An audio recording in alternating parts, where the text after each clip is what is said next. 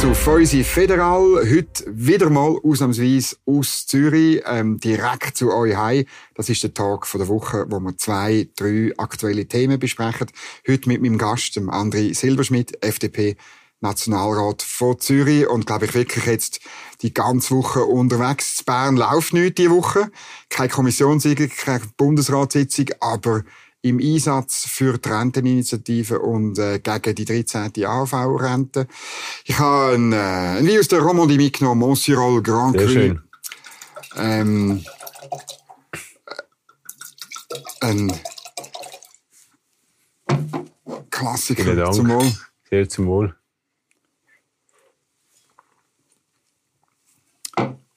vom äh, Genfersee auf Zürich ist immer so. Zürich hat immer schon aus der Romandie Wein gekauft. Ähm, bei der AHV-Abstimmung ist es ein bisschen schwierig, äh, weil die Romandie will unbedingt die 13. AHV-Rente. Gönnst du den Romans die Rente nicht? Also ich gönne allen äh, gute Renten im Alter. Das ist immer die Frage, wer zahlt, oder?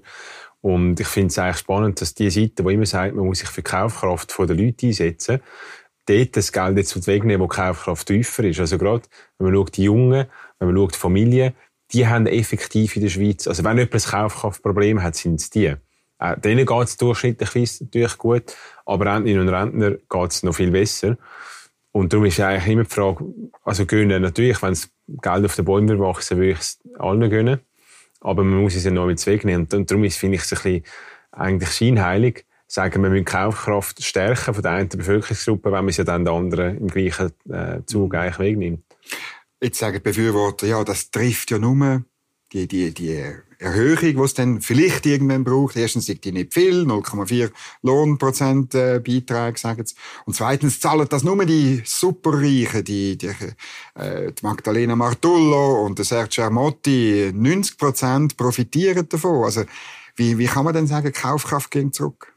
Ist immer gefährlich, wenn Gewerkschaften anfangen, Milchbüchlein-Rechnungen machen, weil dann fehlt meistens irgendein Zahler in dieser Rechnung.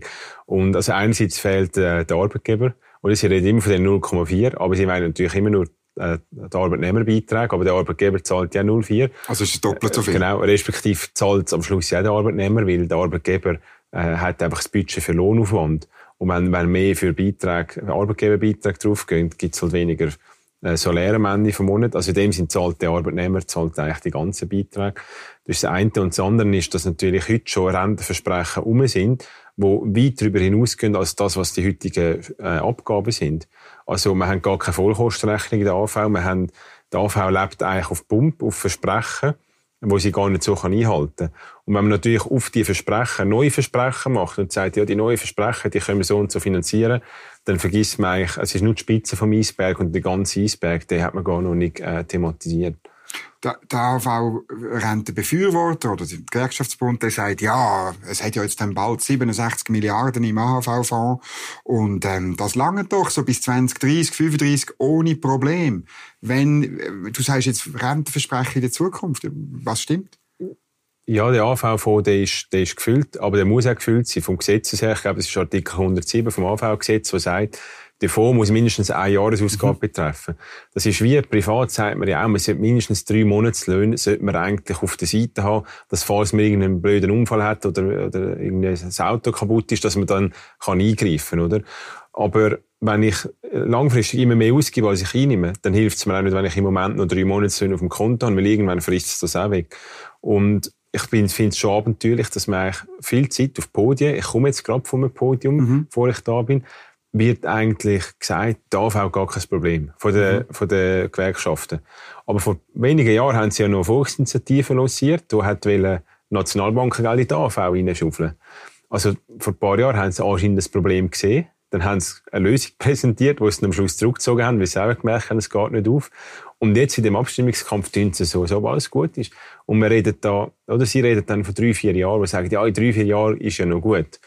Und in der Klimapolitik redet es von 50 und 100 Jahren. Und äh, ihr Modell, das das und das sagt, und bei der AV ist das viel einfacher wie CO2-Ausstoß berechnen in 30 Jahren. Wir wissen heute schon, wer ist auf der Welt, wer bezieht Rente, wer ist 50. Also es ist relativ einfach zu sehen, dass wir da ein grosses Problem werden haben in Zukunft Zahl, die rumgeistert ist 150 Milliarden bis 2050. Hängt natürlich auch noch ein bisschen von der Wirtschaftsentwicklung ab, oder? Ähm, äh, je nachdem, das ist ja ein bisschen in der Vergangenheit ein bisschen, sagen wir das Problem oder die positive Nachricht gewesen, weil es der Schweizer Wirtschaft immer relativ gut gegangen ist und die Löhne äh, noch gestiegen sind, ist es der AHV immer ein bisschen besser gegangen als der, der, der Voraussage, oder? Das ist ein bisschen ja, ich glaube, das, das stimmt, dass man zu pessimistisch war noch vor 20 Jahren. Aber wenn man schaut, die letzten 15 Jahre Prognose hat man mal aufgearbeitet und hat gesehen, dass man eigentlich fast in jedem Jahr eine Punktlandung gemacht mhm. hat. Außer in den wenigen Jahren, äh, jetzt, wo man die Steuern erhöht hat. Es ist natürlich klar, wenn man die Steuern auftun, dass nachher das Resultat besser wird wie die Prognose. Das ist jetzt so. Genau. Oder? Und dass wir jetzt überhaupt genug Geld haben, ist ja nur, weil wir äh, die Lohnbeiträge und Mehrwertsteuer auftun. Und das stört mich ein bisschen in der Diskussion. Man tut es so, als ob es ja jetzt gar nie so eingetroffen ist. Aber wir haben jetzt schon recht Steuern aufgetan. Mhm. Und wenn wir jetzt auch weiterhin nur über die Steuererhöhungen die AV finanzieren dann haben wir wirklich weniger Kaufkraft in der Schweiz. Und dann werden wir halt europäischen Durchschnitt. Und da muss ich sagen, gut, wenn ich auf Deutschland und auf Italien schaue, habe ich nicht das Gefühl, dass es diesen Leuten besser geht wie in der Schweiz. Aber wenn wir uns auch vom Steuer und vom Staat her immer mehr denen annähern, dann wird es auch der, der, Gesellschaft am Schluss schlechter gehen. Das wollte ich nicht, ich wollte das Gegenteil. Mhm. Jetzt gibt es einfach einen Unmut, ähm, auch auf bürgerlicher Seite. Oder? Der, der Bundesrat gibt äh, 3 Milliarden aus für Entwicklungshilfe. Äh, der Ignazio Cassis verspricht der Ukraine 6 Milliarden. Der Asylbereich kostet 1 Milliarde im, äh, im, im Jahr und, man tut dann an der Schuldenbremse vorbeischleusen. Oder äh, kannst du das ein bisschen verstehen, dass dann Leute sagen, ja, also wenn er da überall Geld ausgibt, dann ist doch das kein Problem? Ja, es ist, äh, der Unmut ist um, den habe ich auch schon wahrgenommen an Veranstaltungen. Äh, ich ist immer die Frage, wo, wo man ist. Äh, merkt man, dass doch gewisse Kreise dann das mehr stört als andere. Ähm, ich finde aber immer, man sollte das eine nicht gegen das andere ausspielen. Also ich finde durchaus, man muss beim Bund müssen wir jetzt mal die Ausgaben zurückfahren. Ähm, wir haben ja äh, nur ein Ausgabenproblem beim Bund, wir haben kein Einnahmenproblem. Die Einnahmen sprudeln, oder? Firmen, Privatpersonen mhm. zahlen immer mehr, mehr Steuern. Also ich sehe die, die sagen, der Staat gibt an anderen Orten äh, dümmer Geld aus, oder? Aber man muss auch sehen, die AV, da reden wir jetzt äh, von gleich mehreren Milliarden pro Jahr, die fehlen. Und da kann man nur so sagen, gut, man gibt jetzt der Ukraine ein bisschen weniger Geld oder man gibt ein bisschen, äh, ich weiß auch nicht, weniger Kultursubventionen oder was auch immer. Die Dimensionen sind dann doch schnell andere, sondern, also bei der AV reden wir wirklich dann bald von Milliarden. Und ich meine, der Kohäsionsbeitrag hat die EU okay, aber das sind, ich, 100 Millionen pro Jahr, oder? 150. Wir wissen es noch nicht. Wir wissen es noch nicht, aber bei der, dann kann man sagen, okay, können wir auch sparen, aber auch selbst dann wird der AV nicht saniert sein. Also ich glaube, die Relationen sind einfach wirklich andere bei der AV, da kommt etwas von uns zu, da können wir nicht mit Kosmetik äh, das ausbügeln. Mhm. Und ich denke, was man oft vergisst, oder, meine, der, der Bundesbeitrag in der AHV, der steigt ja eigentlich auch von Jahr zu Jahr, weil er prozentual festgehalten ist. Genau, das ist also, immer etwa einem Fünftel, oder? Genau. Und wenn die Ausgaben, die nehmen jetzt natürlich zu, weil wir mehr Rentnerinnen und Rentner mhm. haben, das ist als solches auch okay, die haben ja auch eingezahlt, aber man muss halt sehen, dass wenn der Bundesbeitrag zunimmt, sich die Frage stellt, wo spart man den im Budget, oder? Und am Schluss heisst es, wir müssen bei der ETH Gelder kürzen, weil wir sie da AV brauchen. Und dann bist du als Junge eigentlich doppelt gestraft. also, dann investiert die Schweiz weniger in die Zukunft, weil sie die Gegenwart nicht hat können lösen mhm. Und das ist etwas, wo ich finde, jetzt haben wir so viele Krisen gehabt, mit, mit Corona, Credit Suisse, äh, Ukraine, Energiemangellage und so, also Strommangellage. Wieso lösen wir nicht die AHV? Weil das ist eigentlich keine Krise. Wir wissen ja heute schon, was kommt auf uns zu und wo befinden wir uns. Und da ist die Politik eigentlich unfähig, muss ich sagen. Und es braucht irgendwie immer eine Krise, bis wir endlich mal handeln. Wieso tun wir nicht das, was wir ein Problem haben, lösen, dass wir parat sind für die Probleme, die wir gar noch nicht mhm. kennen? Das ist ja euer Vorschlag, die Renteninitiative. Oder ihr sagt, ähm, noch mehr Geld ausgeben äh, ist, ist falsch. Eine 13 Jahre V-Rente ist falsch. Dafür sollen die Leute länger arbeiten. Das ist, also weißt du, da kommen jetzt zwei, an einem Sonntag, zwei Konzepte voll aufeinander. Ja, das wollte ich eigentlich vermeiden, darum wäre ein Gegenvorschlag so wichtig gewesen. Leider mhm. ähm, haben das andere Parteien ein bisschen im Stich gelassen. Welche Parteien Jahr. vor allem? Ja gut, äh, konkret ist sicher die Mitte, die, die gefehlt mhm. hat. Ähm, bei der SVP war es schwierig, gewesen, weil eigentlich die Basis der Parlamentarier hat wählen, aber in der Spitze von der SVP hat man nicht, hat man nicht so wählen. Aber äh, was sicher gefehlt hat, ist die Mitte. Mhm. Ähm, dann hätte man locker eine Mehrheit gehabt für einen Gegenvorschlag. Und jetzt kommt es zusammen zur Abstimmung. Und das Problem ist, viele checken nicht, dass zwei verschiedene Abstimmungen zukommen. Man redet über das Rentenalter, man redet über die 13 AV. Und ich glaube, es gibt wirklich viel Verwirrung. Und jetzt müssen wir irgendwie schaffen, den Leuten noch aufzuzeigen, was ist jetzt das, was wir wollen, was ist das, was die anderen wollen und wo sollen wir wie äh, abstimmen. Mhm. Das ist nicht so einfach. Ich könnte dir einfach sagen, stimmen doch zweimal ja. Ja, ich würde sagen, wenn wir jetzt auf 100 Jahre rausgeschaut, würde es sogar aufgehen. Ja, genau. Ist es besser. Kurzfristig ist es natürlich schlechter, oder? Ja. Aber langfristig ist die Renteninitiative führt zu einem langfristigen Überschuss in der AV. Das mhm. ist eigentlich noch schön, weil das zeigt, man hätte die Möglichkeit, um die AV zu verbessern. Wir sind ja der Meinung, die AV, das ist nicht etwas, wo die Leute nachher zu viel Geld haben im Alter. Oder mhm. sichert die Existenz zusammen mit den Ergänzungsleistungen. Mhm. Und dass es da gewisse Verbesserungen kann brauchen, ja. Aber zuerst muss man die Finanzierung lösen, oder? Das ist eigentlich mhm. wie sonst im Privaten. Man kann nicht einfach zuerst Geld ausgeben, bevor man es einnimmt. Und Politik hat leider den Hang dazu, immer zuerst auszugehen, zu viel versprechen. Irgendwann holt einem das Versprechen ein. Und nachher muss man kurzfristig Massnahmen ergreifen. Und das ist meistens dann nur auf der Steuerseite. Und darum sagen wir, hey, nein, es braucht eine langfristige Massnahme, wir sollen bisschen länger arbeiten. Also darum wenn ihr ja das Ganze letztlich der Politik entziehen, oder? Also zuerst auf 66 und dann eine schrittweise Anpassung an, an, an die Lebenserwartung. Und ich glaube, weißt, das ist ja der Kern, warum Linksgrün ein wahnsinniges Problem hat mit dieser Renteninitiative, weil das ihre, ihre, wie soll ich sagen, ihre Veto-Position eigentlich ist, oder? Genau. Und es wird dann immer gesagt, ja, die Initiative schafft Unsicherheit, aber eigentlich ist das Gegenteil der Fall. Wenn man das der Politik entzieht, kann man relativ gut vorausgesehen, wenn man ins Rentenalter kommt. Das, mhm. Wir gehen davon aus, es geht pro Jahr um einen Monat auf. Also ich weiß jetzt für mich, ich werde jetzt ein 30, das wird etwa 68 werden. Mhm. Und dann hat man einen Mechanismus, der ist für alle klar. Wir haben festgelegt, fünf Jahre vor Pensionierung weisst das Datum. Also das heisst nicht nur ein Jahr vor, jetzt musst du noch länger. Und heute ist es aber anders. Heute ist es politische Willkür. Also heute kann es sein, dass wenn es Politik nicht stand bringt, eine Reform, dass es dann heisst, ab morgen müssen die dann alle ein Jahr länger, weil wir sind unfähig sind. Mhm. Und die Renteninitiative gibt langfristige Sicherheit und die Gegner tun es natürlich als Unsicherheit verkaufen, sagen, oh, es ist dann nicht mehr in der Hand von der Politik. Aber ich muss sagen, wenn man äh, so elementare Themen wie das Rentenalter der Willkür von der Politik aussetzt, ist das eigentlich ein Fehler. Man muss es auf logische Grundlagen legen. Und das ist die Lebenserwartung. Wenn wir länger beziehen, müssen wir ein bisschen länger einzahlen. Mhm. Jetzt ist das Argument der Gegner das Wichtigste. Und glaube ich, dass das, ja, da denkt halt schon viel dran, oder? Der Arbeitsmarkt gibt es gar nicht her, ein Jahr länger arbeiten. Und ähm, es gibt doch Leute, die mit 60 schon ausbrennt sind. Was sagst du denen? Die Leute gibt es ja. Ich glaube aber nicht, dass es die Mehrheit ist von Schweizerinnen und Schweizern, die mit 60 ausbrennt ist. Wir sehen jetzt schon, dass äh, über 20 Prozent der Leute arbeiten länger also als 65. Da zur Frühpensionierung ist rückläufig. Also es gibt den Trend, dass wir auch gesünder älter werden. Und natürlich als Arbeitgeber haben wir heute gewisse Fehlerreize. Äh, Beiträge für die berufliche Vorsorge mhm. steigen nochmal recht ab 55. Das wollen wir äh, abschaffen. Also im Moment ist Wählen abschaffen, sondern nur noch eine bei 45 haben. Das kommt aber erst in der genau. Reform äh, von der beruflichen ja. Vorsorge im Herbst. Also da sind wir Verbesserungen am machen. Es ist natürlich schon so, wenn man einen Job verliert, wenn man älter ist, ist es schwieriger, wieder einen zu finden. Aber jede Person, die mir bis jetzt geschrieben hat, die gesagt hat, ich finde keinen Job und das, was ich da sage, sage gut aus, mit der Person rede ich, hocke ich an und ich habe schon viel können wieder auch vermitteln. Ähm, VBZ in Zürich hat letztes Jahr Inserat gemacht. Wir suchen ältere Arbeitnehmende, oder? Mhm. Ich glaube, das wird in Zukunft normal sein, weil es, uns fehlen so viele Arbeits Ar Arbeitnehmende, dass die äh, Firmen sagen, hey, komm, wir brauchen euch. Egal welches Alter das ihr habt. Das finde ich ja ist eigentlich die richtige Einstellung. Ob, ob jung oder alt, es braucht eine gute Mischung. Mhm. Und ich glaube, da kann man sich gegenseitig voneinander profitieren. Du hast heute in der NZZ gesagt, äh, die Renteninitiative die Zuwanderung bremsen. Wie, wie, wie geht das zusammen? Wir haben im Moment 20.000 die mehr Pension können, als die ins Arbeitsleben reinkommen in der Schweiz. Pro Jahr.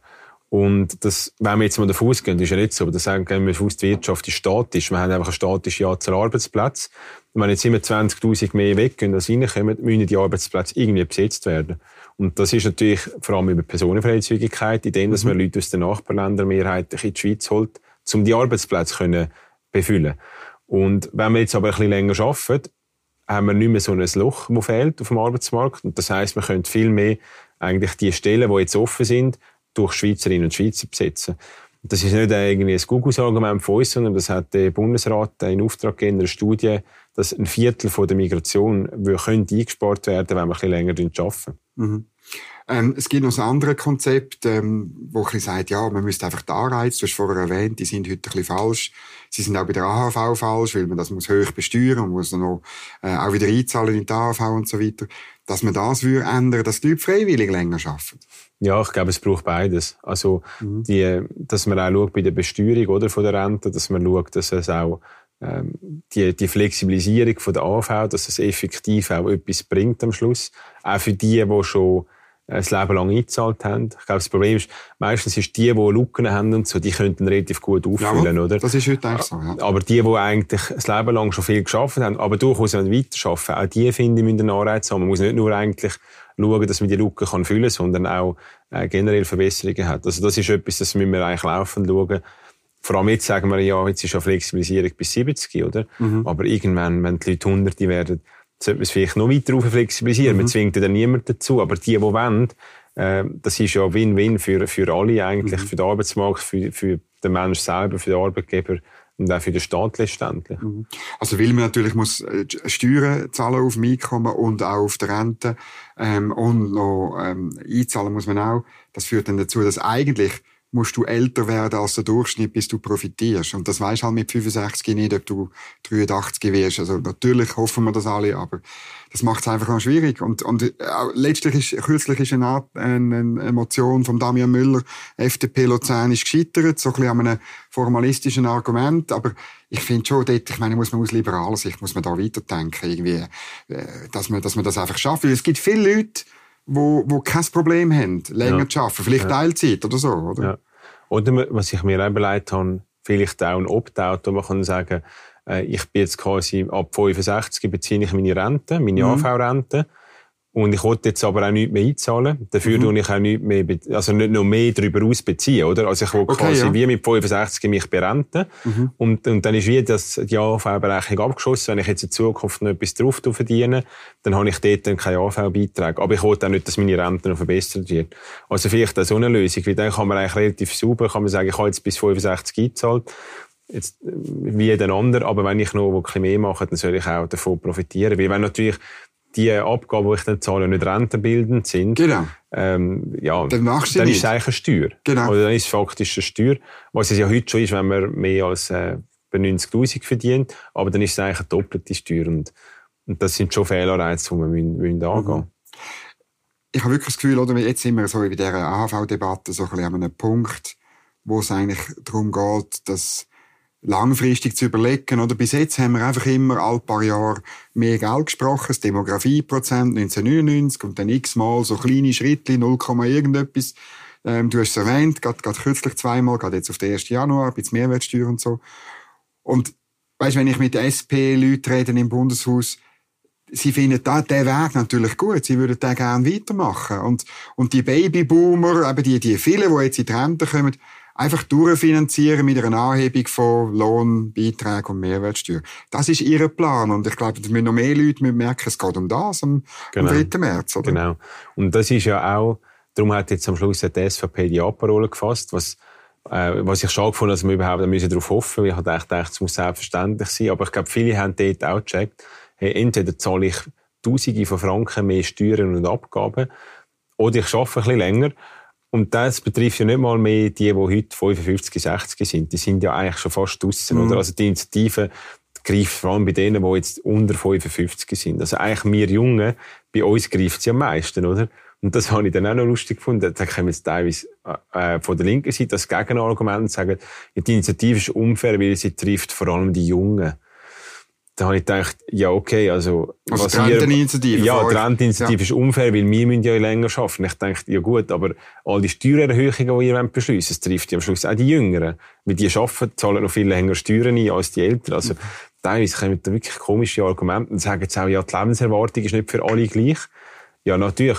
Frauen haben etwa drei Jahre länger Lebenserwartung, aber wir würden wegen dem nie fordern, dass Frauen mit drei Jahren länger arbeiten. Genau. Also teilweise kommen wirklich so Argumente, ich muss sagen, es ist völlig komisch. Es ist einfach Verwirrungstaktik, um irgendwie den Leuten ein schlechtes Gefühl zu geben, dass sie am Schluss dann doch äh, eine Einstimme zu der Renteninitiative. Also. Mhm. Jetzt ist es möglich, dass die runtergeht, aber dann, äh, meine Linksgrün macht es vor. Man kommt dann äh, sofort wieder mit der gleichen Idee. Ja, ich denke, was, jetzt, was wir sicher gelernt haben, ist einerseits, für uns ist eigentlich eben die, die das Leben lang krüppeln, die, äh, die können auch früher gehen zu der gleichen Rente. Die geht's nicht. Also die da 10, 15 Prozent. Gesamtarbeitsvertrag, genau, kann man Branchenlösungen machen. Genau. Und man kann sagen, das ist ein riesen Erfolgsding genau. Äh, von unserem Land. Oder? Ja, oder man sagt, hey, wenn du 44 Jahre jedes Jahr eingezahlt hast, mhm. und du bist nicht Millionär, dann kannst du auch früher gehen. Also ich denke, so Mechanismen mehr berücksichtigen. Es ist dann halt immer schwierig, das in Erfolgsinitiativen zusammenfassen können, weil meistens sollte die aus wenigen Sätzen bestehen und nicht so ein Text, äh, mhm. Gesetzestext sein. Aber ich glaube, wir müssen wirklich einen Weg finden, dass wir natürlich die, die krampfen, dass die nicht stärker belastet werden, aber das Gros der Schweizer Bevölkerung kann mhm. länger arbeiten. Und da darf man nicht aufhören, ähm, wenn, wenn es ein Nein würde geben, wenn es ein Ja würde geben zur Initiative, dann hätten wir hoffentlich das Problem mal gelöst und können uns anderen Themen mhm. im Land widmen. Aber solange wir es nicht gelöst haben, müssen wir natürlich dranbleiben und nicht einfach den Kopf ins Sand stecken. Mhm.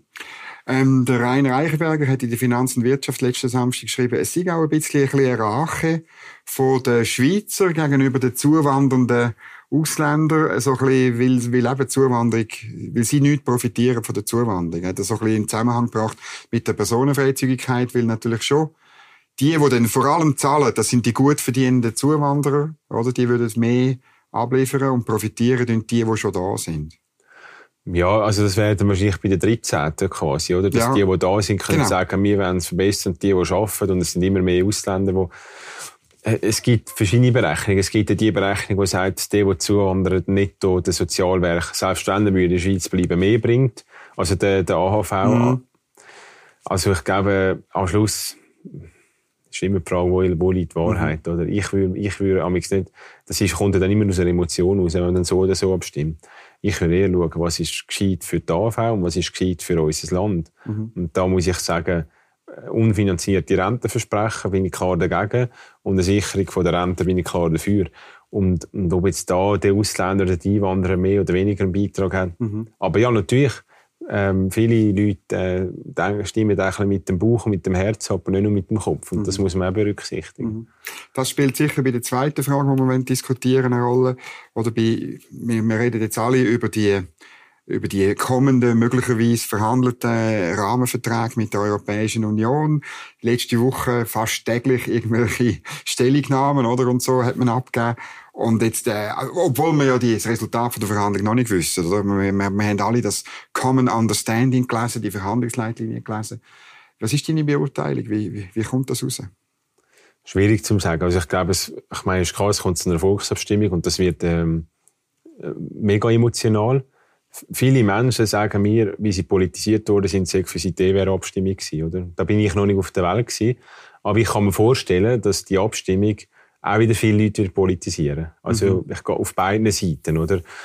Ähm, ich finde jetzt muss der Bundesrat weiterhin gut verhandeln und am Schluss müssen wir schauen, was ist das Endresultat und, und müssen das beurteilen, ob das in unserem Interesse ist. Aber ich finde, bis wir so weit sind, gilt es eigentlich, der Bund, also der Schweizer, eigentlich den Rücken zu stechen, allen Schweizer Verhandlerinnen und Verhandlern, mhm. sagen, hey, holt alles raus, gebt das Beste, mhm. oder? Und wenn man dann sagt, okay, jetzt haben wir alles rausgeholt, äh, dann machen wir eine Beurteilung. Mhm. Das finde ich ja gut. Ich meine, es ist einfach, weißt, wenn, wenn liest, was man, was man schon abgemacht hat, dann bin ich ein bisschen skeptisch. Aber ich habe jetzt die FDP-Stellungnahme äh, gelesen, die Medienmitteilung von vorletzten Samstag. Und es gibt einen Beschluss von einer Delegiertenversammlung von 2022. Oder, ich meine, das ist interessant. Oder ihr, ihr, ihr tut euch auch bei diesen institutionellen Fragen schon auch bisschen kritisch positionieren. Oder? Es gibt kein Bekenntnis zum Europäischen Gerichtshof. Im Gegenteil, das Schiedsgericht soll eine unabhängige Beurteilung vornehmen, steht dort drin. Und, und ich, ich merke schon, oder wie, ähm, wie bei euch auch viele kritisch sind und sagen, ja, wie kommt euch das raus? Wie, wie, ja, wie siehst du? Die institutionellen Fragen. Ja, das ist ein Knackpunkt. Ich glaube aber, es ist wichtig, dass man ein bisschen unterscheidet. Es gibt Bereiche, wo wir selbstbestimmt beschließen, da wollen wir mit der EU eigentlich das gleiche Spielfeld haben. Und auf dem gleichen Spielfeld hast du die gleichen Spielregeln und hast äh, einen Schiedsrichter und hast irgendjemanden, der über die Regeln herrscht, oder?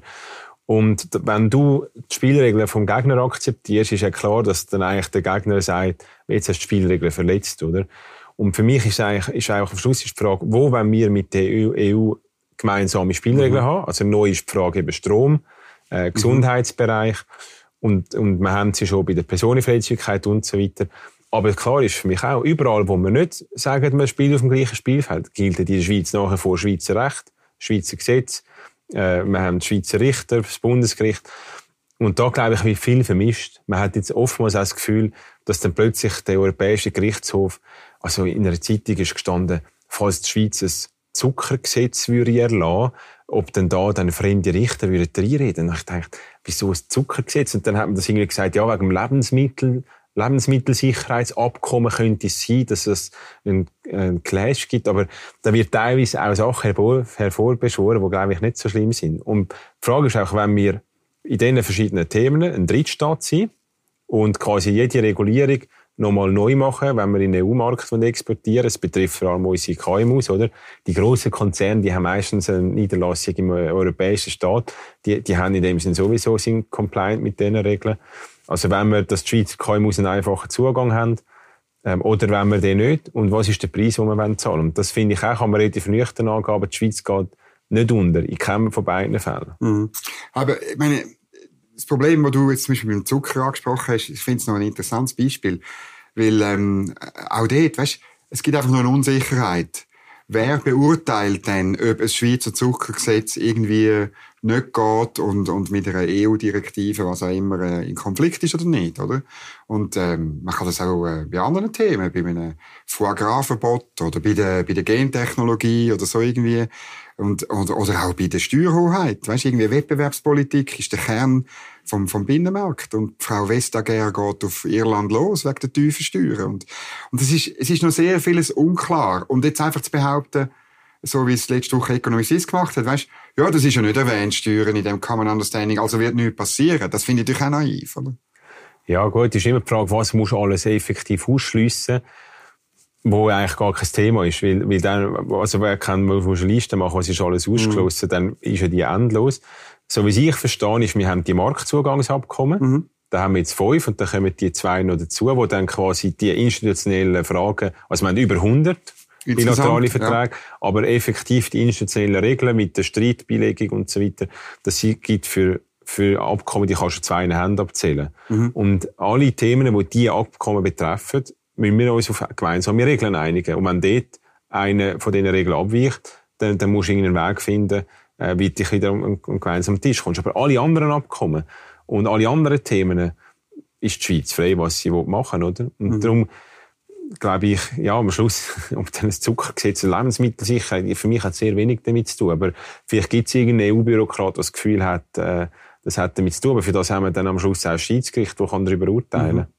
Und dort ist die Schweiz dann zur Hälfte vertreten. Möglicherweise halt auch der Europäische Gerichtshof, oder? Das ist halt unschön an der Ja, aber der Europäische Gerichtshof tut, soviel ich weiß, nur das europäische Recht auslegen. Also wenn mhm. es um eine Streitfrage geht, die das europäische Recht betrifft, mhm. tut der Europäische Gerichtshof das auslegen. Wie auch wiederum, wenn es äh, etwas mit Schweizer Recht tut, ja, das Bundesgericht, äh, wenn, also, wäre ja komisch, wenn das Bundesgericht müsste europäisches Recht auslegen. Und darum ich glaube, die Rolle vom EuGH, die, die kann man gar nicht, also, wäre komisch, wenn ein Land sagt, oder eine Staatsunion, unser eigenes Recht wird vom einem Fremdengericht mhm. beurteilt.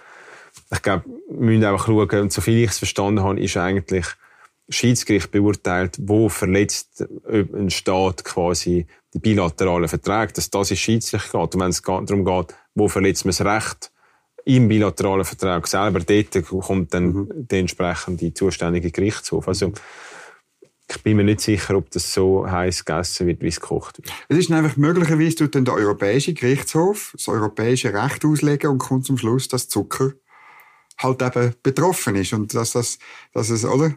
Also, also, aber wir reden über etwas, was noch nicht auf dem Tisch liegt, muss man, muss man sagen. Aber irgendwo durch ist für mich das alles schon noch ein bisschen ja, aber die Klarheit anschauen, muss geschaffen werden. Die das ist auch für mich wichtig. Also, ich meine, ja. als Gesetzgeber wollte ich auch nicht, dass jedes zweite Gesetz, das wir machen, nachher überprüft wird, hat das ja, genau. irgendeinen einen, einen Einfluss wegen der bilateralen mhm. Verträge. Aber ich glaube, da ist wirklich wichtig, dass man die Grenzen kann ziehen und mhm. kann sagen, was genau ist betroffen und alles andere ist nicht betroffen. Mhm. Eben dann auch die Steuern und so weiter, dass man sagt, das ist klar nicht betroffen mhm. und dass das beide Vertragsparteien so sehen und dass man das auch kann, in welcher Form auch immer kann irgendwo festhalten. Mhm. Aber nochmal, ich glaube, jetzt geht es darum, dass der Bundesrat weiter soll verhandeln und am Schluss muss man das Resultat beurteilen, wie es da ist. Und eben, ich glaube auch, ich bin auch nicht ein blindlings EU-Turbo, aber ich bin auch nicht einer, der einfach so sagt, jetzt machen wir mal gar nichts, weil mhm. letztendlich verdienen wir doch sehr viel Geld auch in der Europäischen Union. Es ist ein riesiger Markt und der Handel jetzt mit, mit Staaten, die weniger demokratisch sind, ich weiß nicht, das ist noch, noch vor, vor dem Krieg äh, in der Ukraine und so ist Freihandel alles. Aber mittlerweile merkt man auch, gewisse Staaten beziehen sich zurück. Es wird schwieriger. Ich weiss auch nicht, in Zukunft mit China, der Handel in der Schweiz immer mehr Widerstand gegenüber Freihandelsabkommen. Dass wir müssen schon schauen, als kleine Nation, dass wir im Westen, das ist nicht nur die EU, das ist auch Amerika, oder? Mhm. Ähm, auch Südafrika, Mercosur, das Thema, genau. oder? Dass wir im Westen zusammenheben und miteinander Handel betreiben, weil ich glaube, es gibt ja viele autokratische Staaten, wo, wo das nicht gesichert ist in Zukunft. Mhm. Jetzt gibt's äh, so auch in der Wirtschaft gibt's Unternehmer, die sagen äh, zwei Probleme. Einerseits EU-Regulierung schadet der Qualität von unserem Standort. Und wenn wir dann noch als Zugeständnis den Gewerkschaften noch im Inneren auch noch Zugeständnis machen, dann tun wir mit zwei Sachen unseren Standort schwächen, unsere globale also du hast jetzt betont, es gibt nicht nur die EU, unsere globale Wettbewerbsfähigkeit kommt unter Druck, weil wir mhm. zwei Fehler machen. Wie siehst du das? Ja, ich finde vor allem das, was die Gewerkschaften betrifft, sehe ich auch nicht den Grund, wieso man jetzt denen noch mehr sollte eigentlich äh, Macht geben Wenn man schaut, dass Gewerkschaften eigentlich immer mehr Mitglieder verlieren. Selber sind es eigentlich die grössten Kapitalisten, aber im geschützten Rahmen, oder? Also die, das sind ja, die besitzen äh, Firmen, äh, Liegenschaften und ihre Einnahmen sind garantiert durch staatliche Regulierung, oder? Indem dass sie eigentlich können da die Kontrolle durchführen und so Geld kassieren. Und, genau. und, und äh, also die das ist, das ist ein riesen Business, aber einfach nicht im freien Markt, sondern mhm. im, im geschützten staatlichen Bereich. Und dass man dem Business nur mehr staatlichen Schutz gibt und eigentlich die, die im freien Markt operieren, Zechen zahlen, dass, die, dass Gewerkschaften sich mehr ausbreiten obwohl sie immer weniger Mitglieder haben. Also in dem Sinne ihre Legitimation nimmt historisch gesehen immer mehr ab. Mhm da finde ich auch, da darf es nicht, also der liberale Arbeitsmarkt, das ist, das ist mir hoch und heilig. Und wenn wir da anfangen, eben, dann schaut dann auch wieder nach Frankreich oder Italien, wie es denn dort zu und her geht. So Zustände wollen wir nicht in der Schweiz. Mhm. Und, und da finde ich, darf man jetzt wirklich nicht äh, unseren Arbeitsmarkt kaputt machen. Also würdest du auch sagen, wenn dann, sagen wir, das Verhandlungsresultat vorliegt und auch die Frage geklärt ist, ob man den Gewerkschaften da noch etwas gibt, dann braucht es irgendwo durch eine gesamte, Gesamtbeurteilung von der Angelegenheit, oder? Ja, definitiv. Und das ist auch für uns klar, das ist keine einfache Sache, weil ähm, es gibt natürlich in der SVP, da, musst, da kannst du alle fragen, das ist eine Antwort, das ist dagegen, oder? Und dann hast du wahrscheinlich GLP, wo alle dafür sind. Und dann fragst du in der SP, gespalten, oder? Mhm. Mitte gespalten. Und in der FDP wirst du auch nicht nur eine Meinung haben. Ähm, aber im, im Grund, am Schluss müssen wir uns auf eine einigen und das ist dann Ja oder Nein. Und bis dahin nicht wir es konstruktiv wohlwollend begleiten. Wir wollen, wir wollen ein gutes Einvernehmen mit der EU. Es bringt weder der EU noch der Schweiz etwas, wenn wir Krach mhm. haben, oder? Eigentlich haben beide Seiten das Interesse, man gut einvernehmen, wenn man das möglichst gut kann, auch vertraglich regeln, mhm. dass man Rechtssicherheit hat. Und das ist das Ziel von der FDP, Marktzugang. Aber natürlich, wenn wir auch eine Souveränität und dass wir äh, unser einzigartiges direkt demokratisches System mhm. weiterhin können behalten Und in dem Spannungsfeld muss man am Schluss den Entscheid treffen. Mhm. Und, und dem müssen wir aber noch warten, bis der Bundesrat mhm. fertig verhandelt hat. Du hast Demokratie angesprochen, das ist die politische Dimension, oder? Gegner befürchtet, wenn dann Gesetz zu einem schönen Teil, wir haben vorher darüber geredet, das ist noch, noch nicht ganz klar zu was für einen grossen Teil, aber wenn viele Gesetze in Brüssel gemacht werden, bedeutet das auch weniger politische Teilhabe von den Menschen in dem Land. Oder? Und, und, und von dir als Politiker natürlich auch. Und du hast weniger zu sagen im Nationalrat, wenn man uns völkerrechtlich zum Nachvollzug verpflichtet. Ja, aber da glaube ich im Fall wirklich, das, wäre, das wird eine grosse Minderheit sein, weil wir haben heute schon im Sicherheitsbereich Schengen-Dublin haben wir schon einen. Nachvollzug.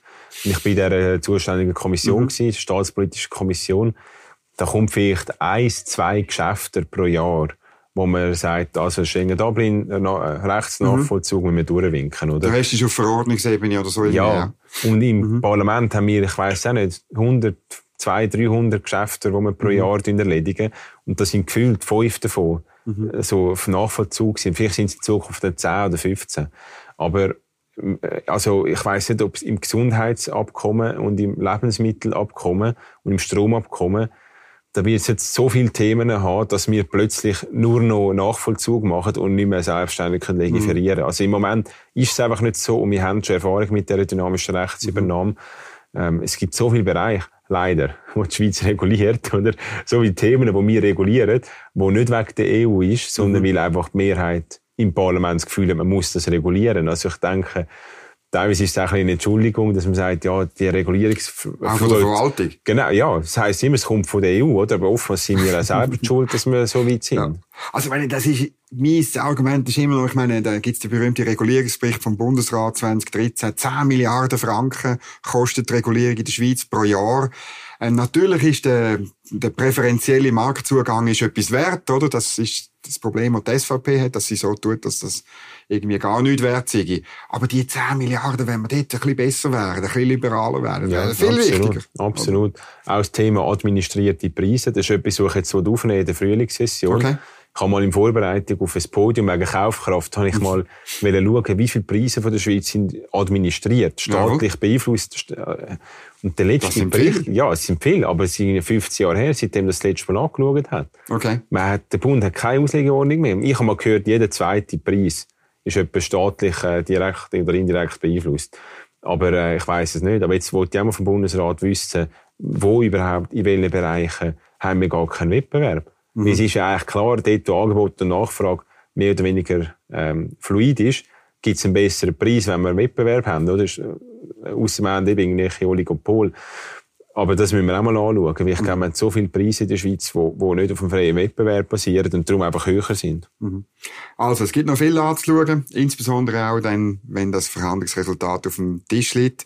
André Silberschmidt, merci vielmals fürs Gespräch und äh, weiteren guten Abstimmungskampf wir bis zum nächsten Mal. Danke, Merci. bis bald. Wenn euch das äh, Gespräch gefallen hat, dann tun den Daumen da empfehlt die äh, Sendung euren Kolleginnen und Kollegen. Ein Kommentar ist gut oder schreibt mir auf dominik.feusi.nebelspalter.ch und schaltet ein. Nächste Woche, ich kann euch sagen, sitzt jemand anderer auf einem anderen Stuhl, nämlich der Daniel Lampard von dem Gewerkschaftsbund. Und ich werde den ähnlich befragen, wie ich es der andere befragt habe. Danke fürs Kommen, danke fürs Zuschauen, gute Zeit.